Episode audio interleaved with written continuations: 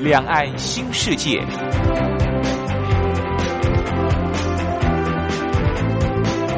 这是一个让您打开视野、胸怀两岸、放眼全球的云端世界。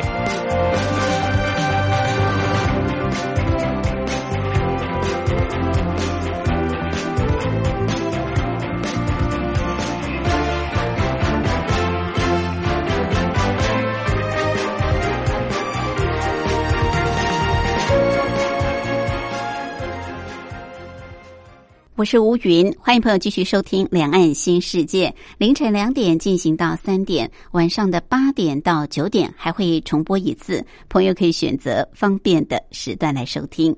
今年以来，大陆累计已经有超过上百个城市密集的发布人才政策，抢人才大战再度升级。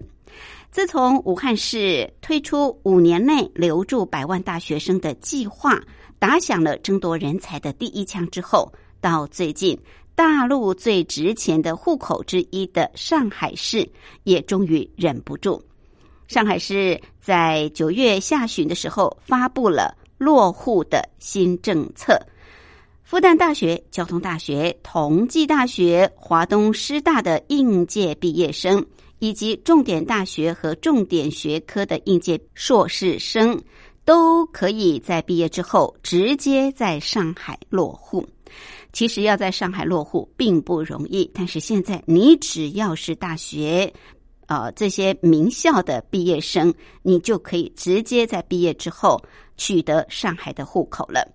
透过这种没有门槛的落户，先落户再就业，亲属可以投靠等等方式，大陆各地现在是相继的调整吸引人才的政策。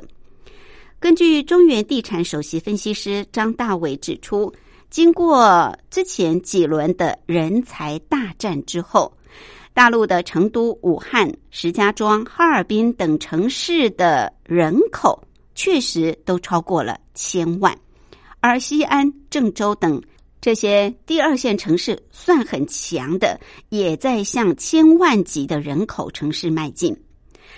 对于武汉、西安、南京这些城市来说，拥有丰富的教育资源，最想抢也最可能抢到的，当然就是本地名校的应届毕业生。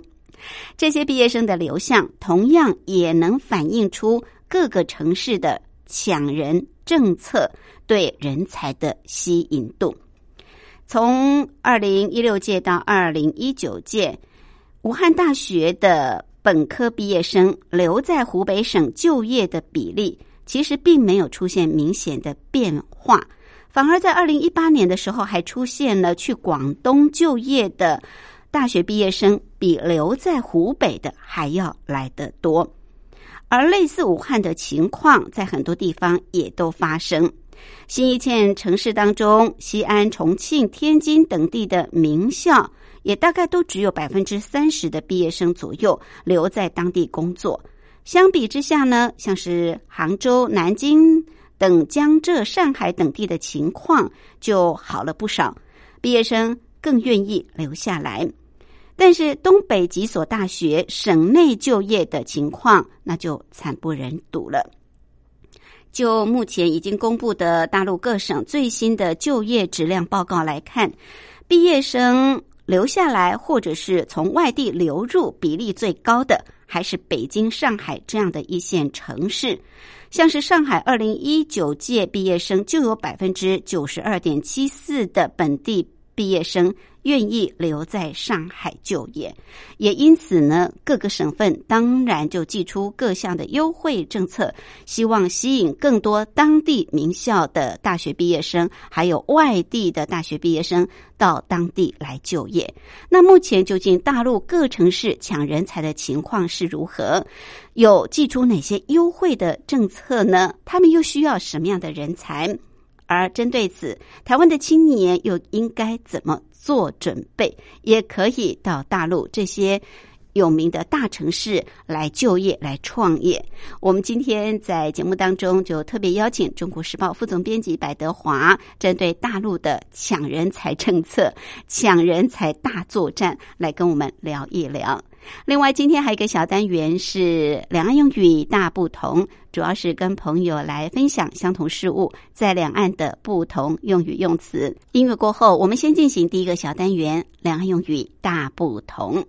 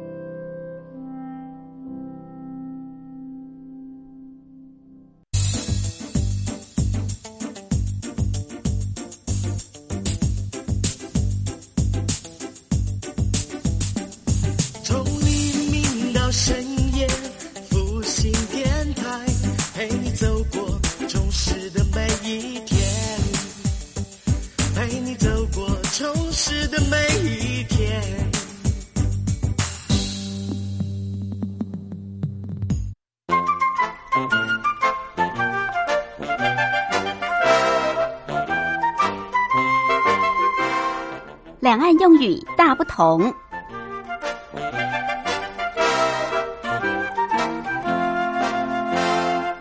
在工作职场当中，其实竞争是蛮激烈的。你必须要有学历，要有能力，还要呃有比别人反应更快的敏捷力。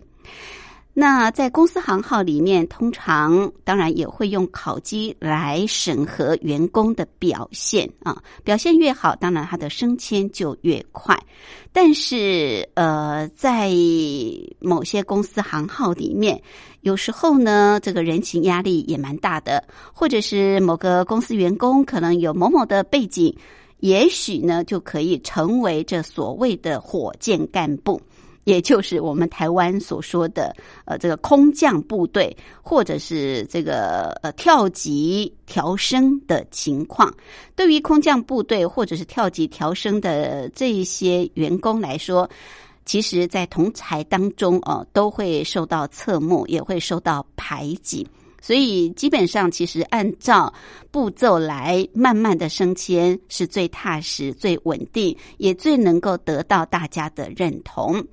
在台湾，对于这种呃跳级升的呃或者是空降部队，我们是这么形容这样的员工。但是在大陆很特别，就用所谓的火箭干部来形容，也就是呃指这个升职很快啊。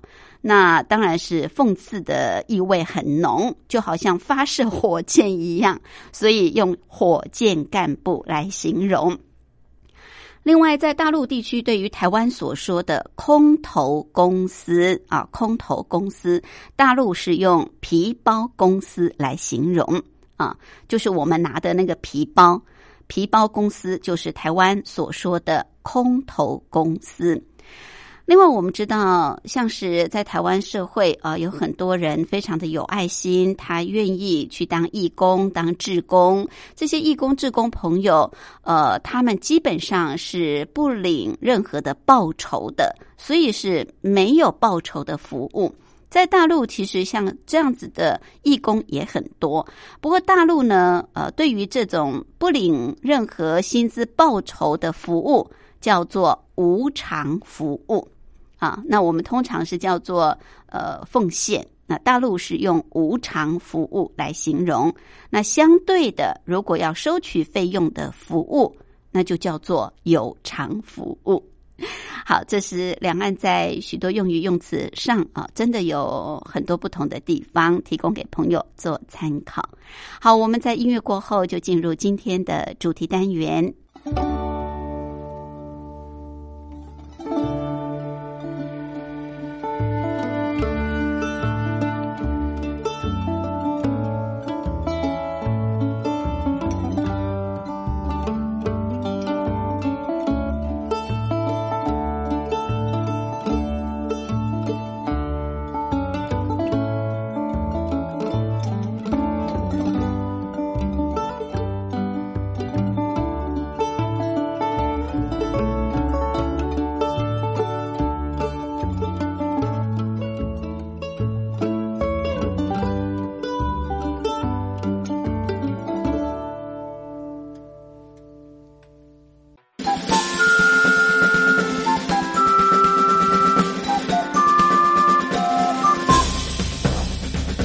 想知道台湾什么地方最好玩？想知道台湾什么美食最好吃？想知道两岸发生了什么大事吗？您想要的，我们都有。收听光华之声，丰富您的人生。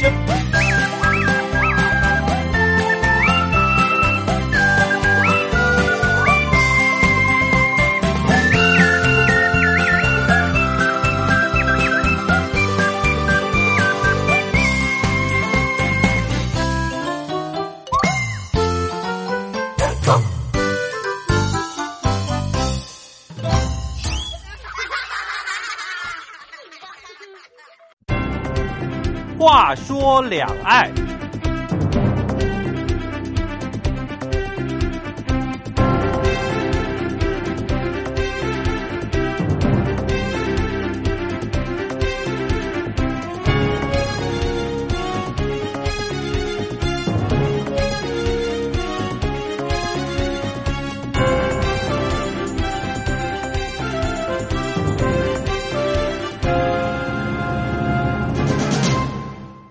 全世界都在抢人才，毕竟一个国家的强盛不只是军事力量，更重要的是要有人才。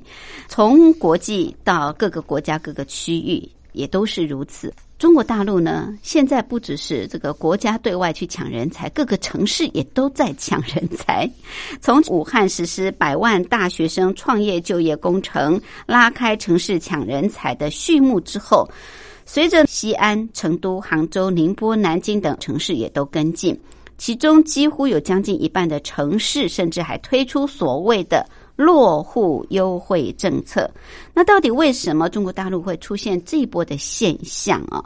抢进人才，现在不只是大城市、一线城市、二三线城市也都在跟进。我们今天呢，就特别邀请《中国时报》副总编辑白德华来跟我们谈一谈大陆各城市抢人才的情形。副总编好，主持人好，各位听众大家好。人才就是国力。啊，人才就是钱财哈，可以这么说啊。我们知道中国大陆对这个户籍啊是实施非常严格的，但是为了抢人才，各大城市甚至一线城市都可以打开这个户籍的门户之见，哎，都可以把这个门槛降得很低，可见对于人才的需求啊是非常的迫切。是那怎么会有这样的一个景象出来？其实这也是这两年哈才开始。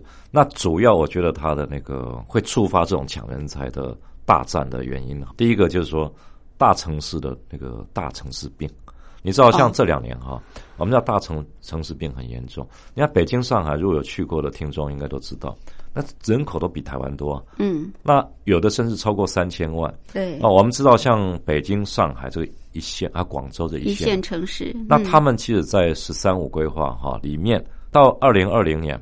那北京要把人人力控制在两千三百万以下，上海要两千五百万以下，它的常住人口加上移移动的人口，嗯嗯，总共都超过三千，有人还预估到三千五百万，是，所以这个是一个大城市病，大城市病会造成很多问题，对对，它整个城市资源会乱，交通啊，还有整个密度、居住啊、居住环境都会，你就像那个我们用一个玻璃屋哈，里面如果放了一百只老鼠，跟放五只老鼠。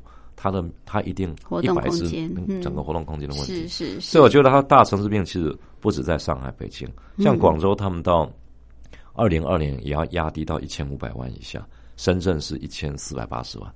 所以这种情况，我觉得第一个就是它一线城市如果压缩，那一个经济要发展，人口红利是很重要。嗯，这个过去二三有三十几年的改革开放哈，你要讲说，哎，你这个。呃，中国大陆经济能够那么那么强盛，是因为人口红利的造成嘛？对，好，那你现在一线城市的人要出来，他去哪里？那北京、广州、上海不欢迎我，我要去哪里？二线城市他们就开始了，而且这个政府也在鼓励，因为其实政府这个北京哈，中国大陆二零一六年的时候啊。他们出了一个人才改革的一个机制方案，嗯，那人才改革发展的这个方案里面就是强调说，哎，希望人力能够平均发展，就东部西部能够东部中部能够支援西部，嗯，那就是让整个人力能够平均嘛，嗯哼，那他就是要求各个地方政府你要推出一些配套措施，要怎么走怎么做哈。那把优秀的人才放到中西部来。嗯哼，那我觉得另外一个角度说，地方政府也也愿意。嗯，那你怎么样吸引人才？你除了放宽户籍以外，嗯那是不是说，哎，我来到你的武汉啊，来到成都，那我最重要的是什么？居住嘛。对对啊，我没有房子，我怎么去？嗯哼，他就开始送房，哦产权。你看那个广东啊，嗯，珠江，你只要是我需需求的人才哈，嗯嗯我送百分之五十的产权给你，就是你一个房子五百万，我送你两百五十万。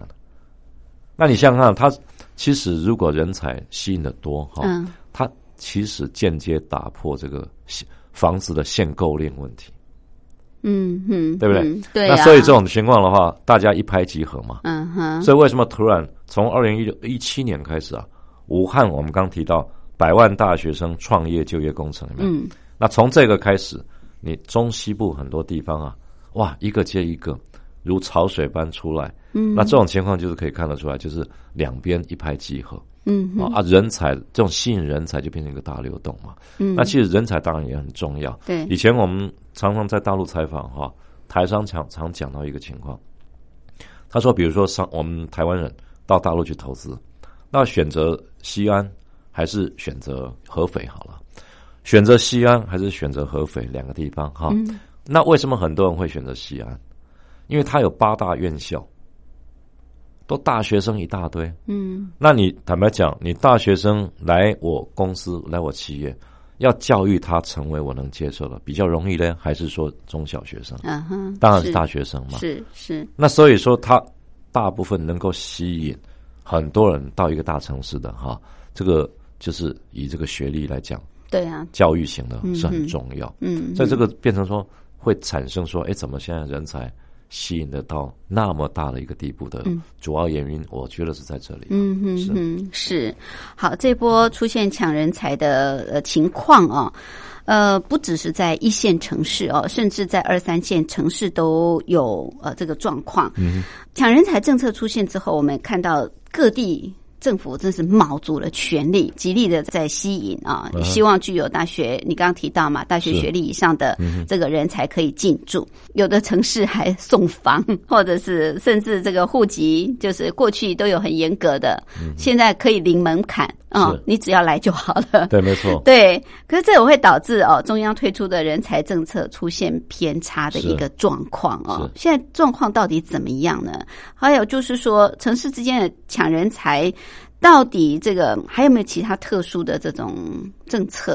没有，他其实我们先看那个一一些大城市哈，嗯他这一次比如说发生在这两年内的一些抢人才的现象哈，嗯那其实是太杂乱了。比如说，你说以天津来讲好了，天津算是第一个加入战局的哈。啊，那他其实当时加入这个抢人才的战局的时候，全中国大陆啊，已经大概有超过五十个城市嗯有发布那个人才就是吸引的政策，嗯，优惠政策，优惠政策很多。对，那天津呢？哈，你看它一个，它天津本身叫做河海英才，河海英才的这个呃人才引进计划哈。嗯嗯那它里面还包括什么？学历型、资格型、技能型、创业型跟急需型哈。那他人才落户的条件就是说，你只要大学毕业，你不需要在这个天津买房子，对，啊，你也不用租房子，嗯。啊，你也不要有不用限制你社会保险的年限。嗯嗯，那这个过去去很多都要都会限制。对啊，条条框框，嗯。那你都不用哦，只要说好，就是不超过年纪，比如说他要求的年才人才是四十五岁以下，嗯嗯，只要不超过年纪，那你就可以落户哈、这是算是全中国大陆最优标准最低的、最优惠的啊。是，那我们看看其他，像武汉本身，他们刚刚我们提到是说这个百万大学生嘛，对不对？嗯。但是武汉它本身就是要建立二十五万套的住房，嗯。给这些所谓大学毕业的，那甚至有很多乱到什么，像呼和浩特那些地方，嗯，他只要中专，就是中学，就是专科嗯学校以下，专科毕业就，专科毕业的话，你就可以在当地买房落户了落户。那这种情况，其实那外界就会出现说有所谓的问题嘛，嗯因为他问你就是说，那你中专来，你到底能够提供多少？就整个城市发展的一个人口红利？嗯，嗯那为什么要中专的过来？啊，这个就变成说被外界质疑说它是不是有炒房的作用？哦，对，因为限购令没有那个任何其他的那个呃出口嘛，嗯，那你一定要用限购令，我只能用人才这种方式，嗯，哎，你只要用人才的这个条件来，嗯哼我就可以打破限购令。啊。对，所以这个是被外界认为说是一个比较主要的瑕疵。啊，那另外就是说，有些城市哈，你本身到底有没有配套措施？嗯嗯，比如说，好，我今天吸引了很多人才。人才来了你人才来了，那你到底要做什么？做什么？对呀，那你说，对哎，给他房子，给他优惠，甚至像有的像广东那边哈，嗯，他很多你只要是高端人才来啊，嗯我先给你六百万，三千万台币啊，哇，给六百万，哈，这就是吸引你过来。嗯哼，但是问题，我拿了六百万，我要干嘛？对对，你很多城市就是说它本身没有一个系统性的一个配套措施，嗯哼，所以我人才来，我要做什么？他一定要有相关的产业，嗯可是没有。嗯哼，那有的就是变成另外一种攀比，嗯就是哎，到底他们吸引的多还是我们吸引的多？嗯哼，我这个城市这一方面工作有没有做的比他好？那可是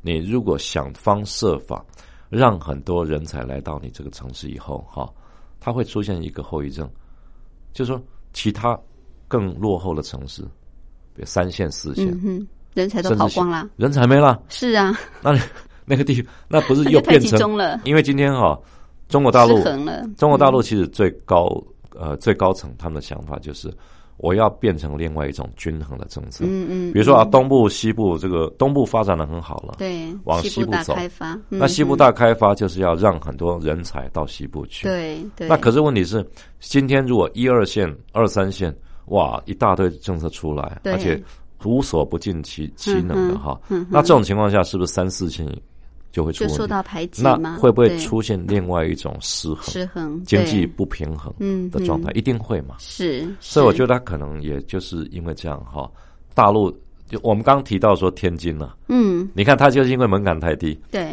结果一个晚上十万人 就马上登记我要怎样怎么样，结果后来逼得天津不得不最后又修改又提高它的门槛，嗯哼啊，就不断在修。啊，变成有些人啊带着这个希望去。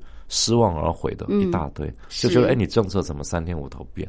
对，我觉得这个这个都会造成一个一窝蜂的现象哈他没有思虑清楚，然后导致很多人觉得说你这个人才大战会乱套乱嗯掉的真的是会乱了套哦。是那这抢人才到底跟政绩有没有关系啊？为什么各城市都要去抢人才？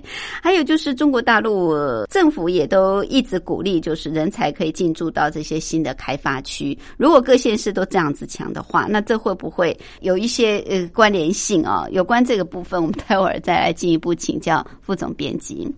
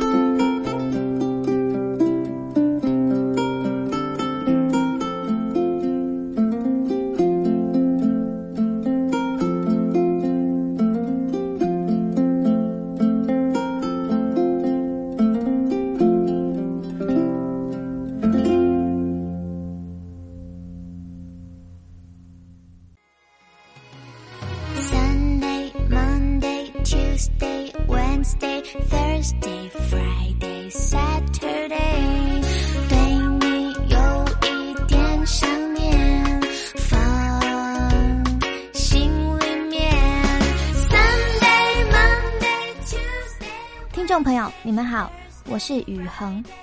深呼吸，你会发现 everything's fine。收听光华之声的节目，你也可以找到 happy day 的理由。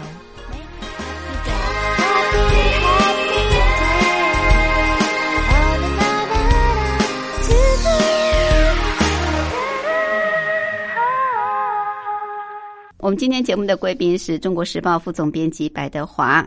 副总编特别跟大家来谈一谈哦，目前在中国大陆各一二线城市哦，积极抢人才的一个状况。说实在啊，大家都希望人才进驻到自己的城镇来啊，能够对地方有所帮助开发。所谓的大众创业、万众创新嘛，这中国大陆现在积极在呃在推动的一个很重要的政策啊，那就需要有人才嘛，才能够创业创新。可是刚刚副总编也分析到，这个抢的过头的话，好像又会造成另外一个呃人才的不均衡。是人才不均衡，也有可能就造成经济的发展又不均衡了。衡对对那个跟中央的这个政策又相抵触了啊。是没错，那其实，在抢人才这个同时呢，大陆也一直鼓励人才进驻政府新成立的开发区嗯啊。那这之间有没有什么关联性？代表是意义我觉得到底还是有在哪里，因为嗯他怎么说，就是说。中国大陆它高层的一个想法就是说，你人才的政策怎么呃适合他自己的能力，跟适合地方政府的需求，嗯嗯。然后去让它均衡的流动嘛。是。它的就是每个国家其实他们人才政策一定是这样做。对，那所以你看，像这次人才，我们从呃中国大陆改革开放到现在哈、嗯三四十年，我们也是第一次才看到中国大陆有那么大针对人才提出的一些政策，虽然是乱了啦，很多东西乱七八糟，嗯，但实际上这也真的是第一次有对人才那么重视。对，那这也是好现象啊，嗯因为你至少表示，哎，中国大陆第一次在经济发展到一定规模的时候，嗯人力资源变成一个很重要的保障。对对以前从来不会这样嘛，对不对？对那这个也是呃过去十年前中国大陆讲以人为本，以人为本，嗯做不到。嗯，嗯但是现在在慢慢开始觉得，哎，人人才是很重要的对一个啊，以前知识分子是臭老九，对啊，现在知识分子是掌上明珠。所以至少他观念上有改变。嗯，那另外一个就是说，你本身好像从我们刚讲二零一六年，他一个新政策出来哈，那我觉得是一个均衡流动的概念。比如说，好，二线城市每一个都不一样，但是一线城市它是不是也在抢人才？嗯，为什么一线要抢呢？啊一线你不是大城市病吗？对啊，人才不是很人都要你都要把它？推走了，因为人才太多了，是所以它的均衡不是要到二线、三线吗？是，但是一线你看哈，它也按按耐不住。嗯，北京、上海、广州，他们都推出相关的人才政策，但是为什么北京没有中央没有制止？因为其实这个同样是推人才、优惠人才哈，但是有分。比如说，我们知道北京、上海、广州那个那些一线城市啊，嗯，它的人才它不需要中阶，它一定要高阶。高阶，所以你看我们对、嗯北京、上海跟广州，嗯它提出的都是高精尖，嗯，就是尖端人才。嗯的概，念。所以，比如说以北京来讲，他们就是提出我要七类人才，高端的，嗯，而且这高端人才的限制非常严格哪。七类？比如说，他承担国家或者北京市啊，他有科技重大的公关项目的。啊，那或者说重大科技基础设施的，嗯。那或者说你有得过，比如上亿以上的整个基础的建设的部分，嗯，它总共有嗯七类。啊是是，那我们看上海，它也提出一个人才高峰的工程行动方案。嗯。那这个部分就是核心，你包括高端人才、核心团队跟他的家属都能直接办理上海户籍落户落户。嗯那上海户籍当然是很珍贵，跟北京户籍一样。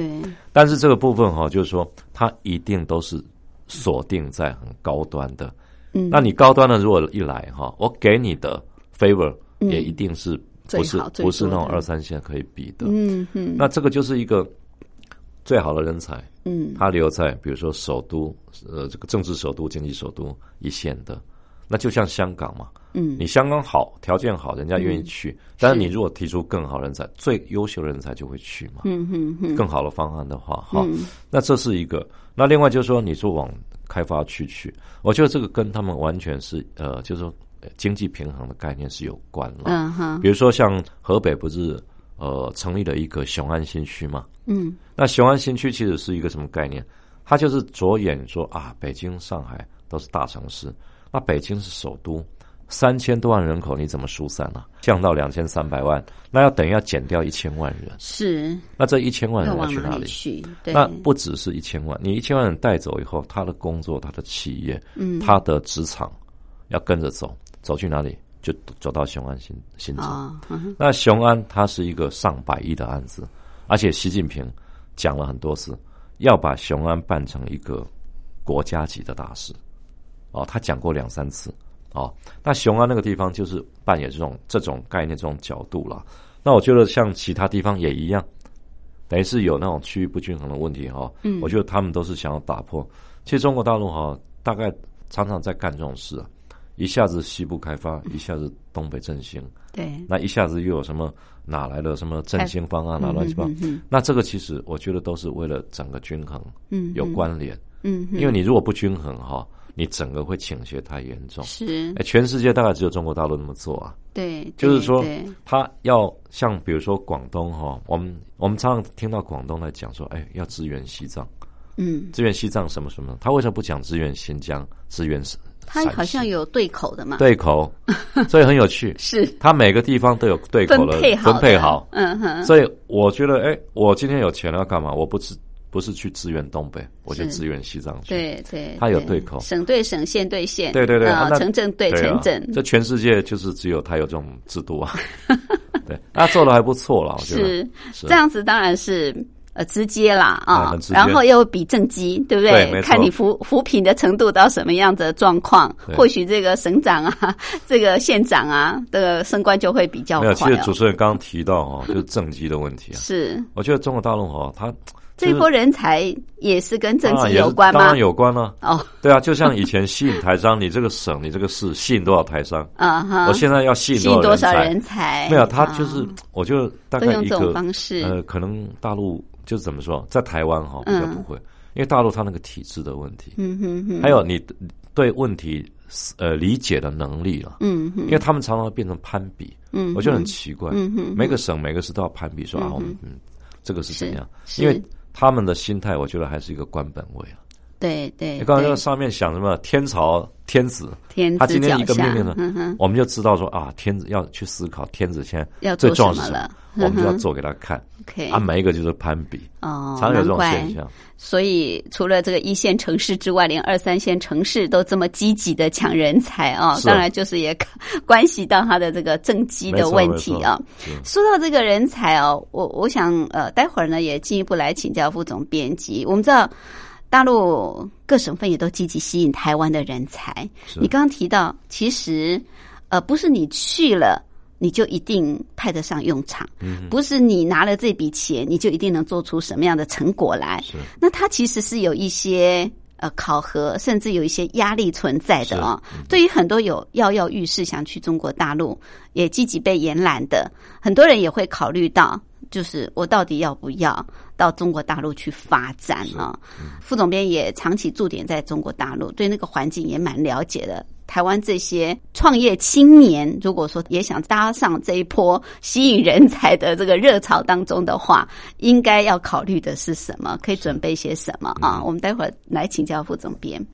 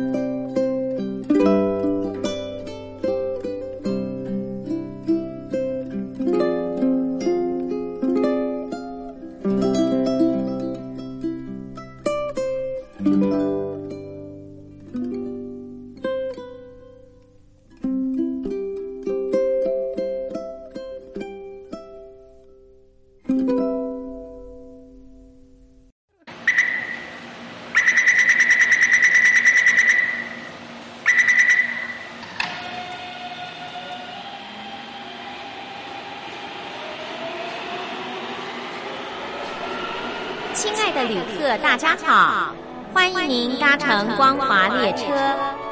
我们中途的停靠点有中波七一一千赫、九八一千赫、八零一千赫、八四六千赫，以及短波九七四五千赫。希望您随时利用这些频道上车，和光华之声的朋友们一起翱翔天际。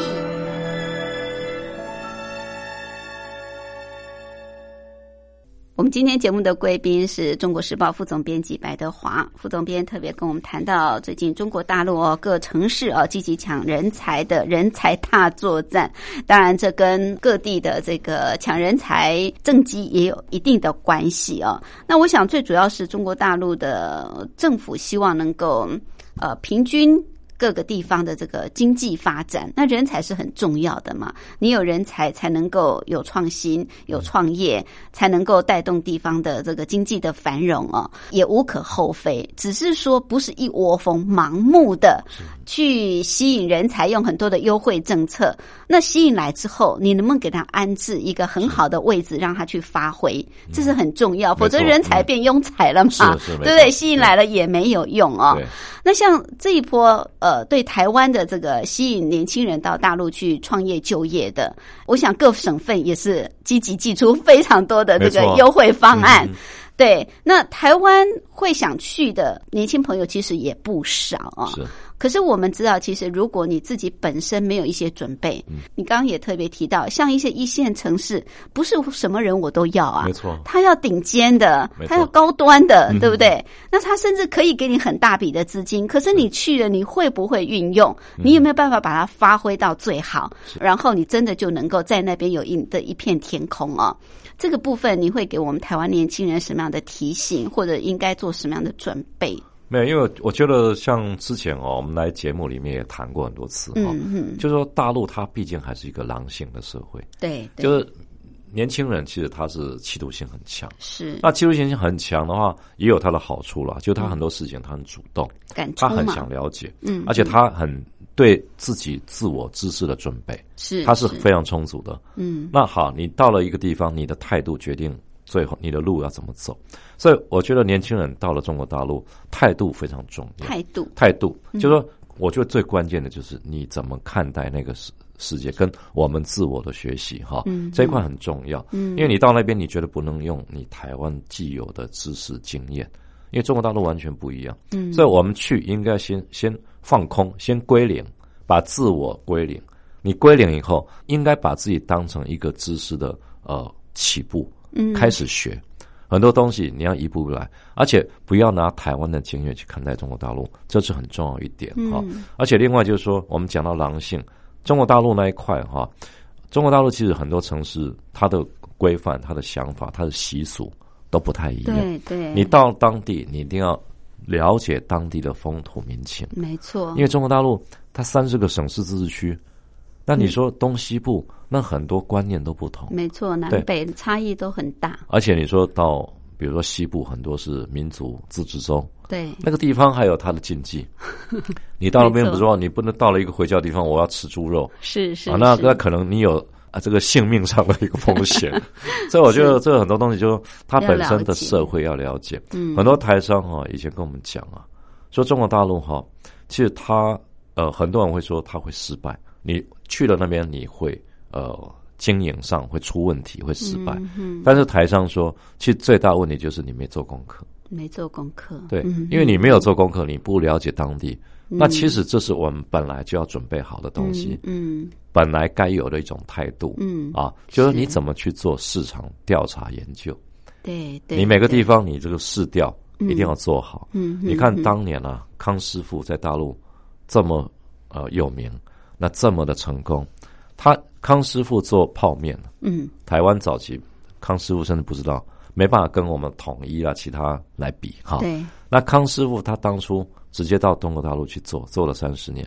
我们知道康师傅他在中国大陆他是怎么做市调，每个省市他用十种面让当地来吃，嗯，啊，比如啊，你老百姓你民众哦，在一个大的那个主要的那个商业街道，我就摆摊子。十种面，哎，你免费的，你们来试尝嗯他就看反应。嗯嗯哎，这个面吃起来一般一般，哎，这个面好吃。嗯那他就发现每一个省、每个地方的那个胃口都不同，他就以当地每个地方街角做了实实验以后，集合起来，嗯看当地哪种胃口是最受欢迎的。嗯嗯啊，排名一二三，排名一二三，每个地方这样。就后来他就针对每个地方做的不一不样，同的不同的风味、嗯口味出来口味的，结果他在每个地方就大受欢迎，嗯那整个市场就做起来。是。那其实我们知道，像台湾也一样啊，台湾为什么喜欢买 Toyota 的车？日本人的车，嗯因为日本人其实他知道东方人他是比较喜欢这个座椅舒舒服软的，对但是你看福斯在台湾卖的比较差，为什么？因为它座椅很硬。嗯那其实每个地方有每个地方的一个特色。对对对，那另外就是说，中国大陆哈，我觉得也我们另外一个观念就是说，也不要认为中国大陆它一个政策下来就一体适用。比如刚刚主持人讲，嗯北上广这些大城市，它要的是高高渐进高阶的。是那可是我们知道，中国大陆它很多城市是有自己要求的目标没，错，嗯像我们知道，甚至它分两个来看，一个是省要省市要求的目标，一个是产业要求的目标。啊哈。比如说，好，我是北京的一家大的保险公司，好了，嗯。那保险公司的话，我现在需要一些国际经验来协助我开发某种产品。是。好，他把台湾人懂得这批国际经验、这个产品特色的人高价找过来，嗯哼挖角过来，是。哦，给你那个一年年薪六百万、八百万、一千万嗯都可以，是。甚至一挖挖了上百人。过去很多这种例子，嗯。但是他把你这一套全部学好以后，嗯。一年一聘，第二年就把你踢走，全部踢得干干净净，一个都不剩，是，因为他他的功夫他学起来了。嗯嗯嗯。但是他一开始也没告诉你，我要跟你合作三年五年啊，啊我来合作是因为我有需求，嗯，他是很现实，没错没错，所以他一旦学好以后，嗯。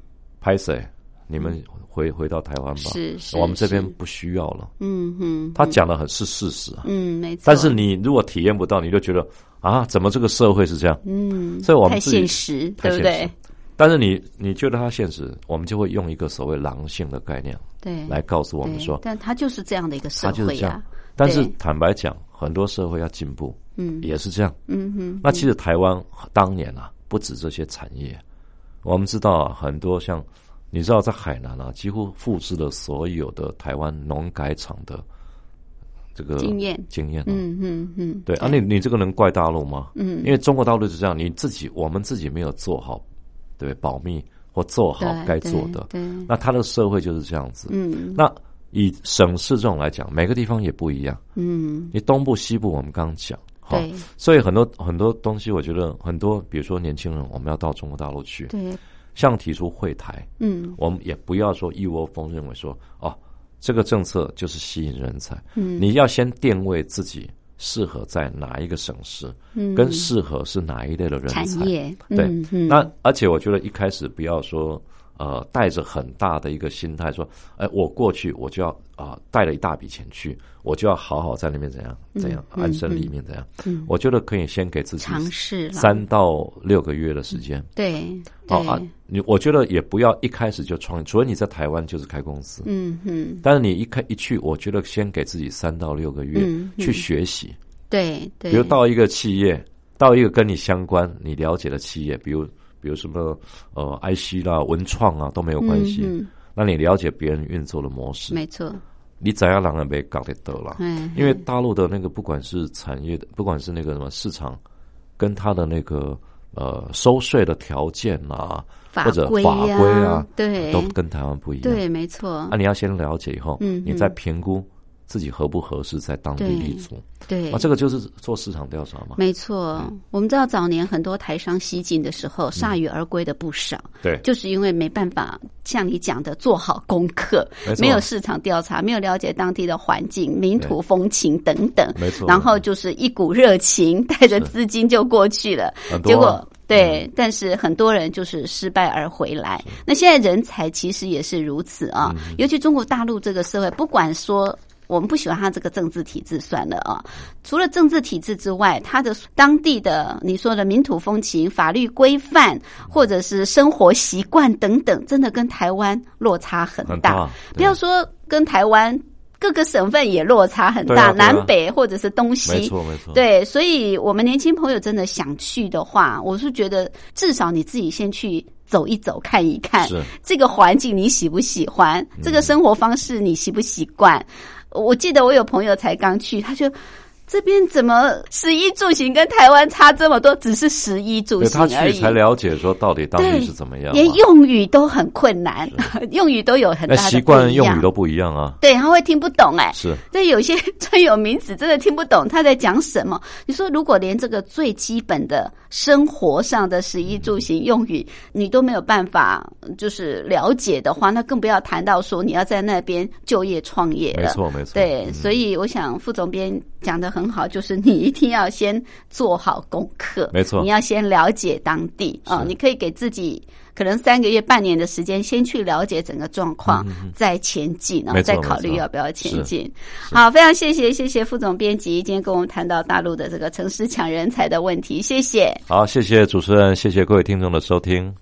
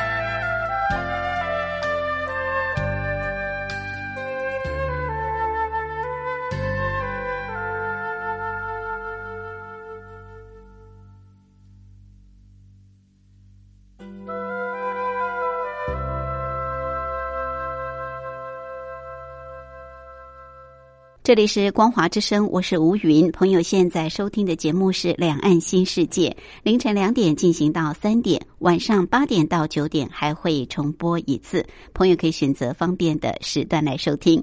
好，节目最后还有一些些时间，吴云要回复我们来自江苏苏州的好朋友，也是老听众文娟的来信。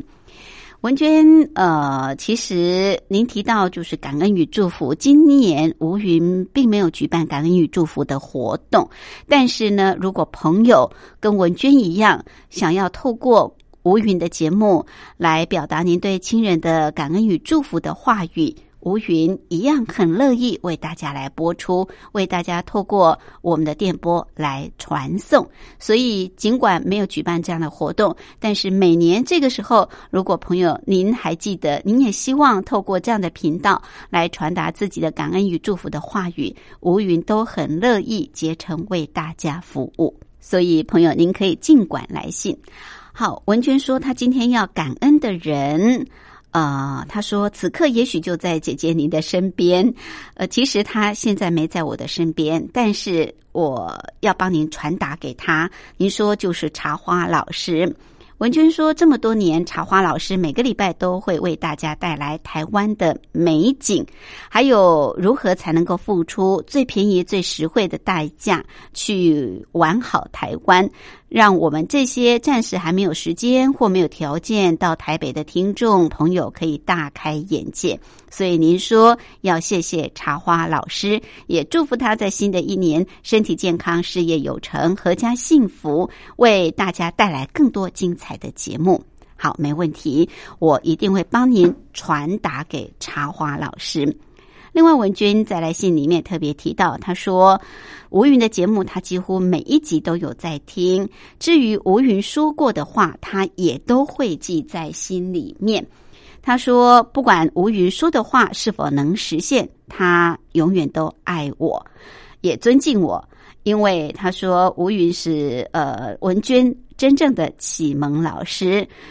他说：“不晓得有没有记错，在二十三四年前，光华之声曾经有一档节目，是在每天凌晨两点左右才播出的，叫什么名字？文娟说忘了，但是他说，呃，他就是从那个时候走上光华之声这条路。好，非常感谢文娟，你对吴云这么的支持，这么的肯定，那我很乐意继续为您服务。”那我也希望我们收音机旁的朋友跟文娟一样，持续的关爱我们光华之声，给我们支持、加油跟鼓励。也祝福文娟在新的一年平安、喜悦、健康，事事如意。也祝福大家。